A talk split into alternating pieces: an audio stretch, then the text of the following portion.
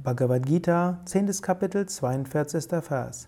Atava bahunaitena kim jnatena tavajuna vishtabhyaham idam kritsnam ekamshchenaya chito jagat.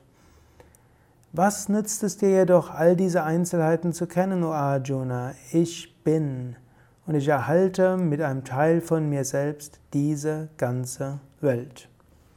Gott ist, ich bin.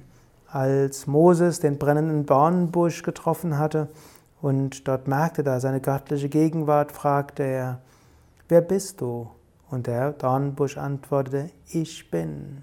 Manchmal übersetzt als ich bin, der ich bin. Wir können uns selbst fragen, wer bin ich? Und die innere Antwort kommt, ich bin. Ich bin, der ich bin.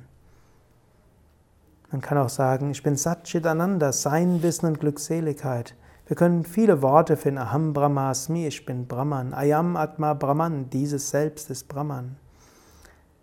Spielt, die Worte spielen keine Rolle. Was eine Rolle spielt, ist die Erfahrung.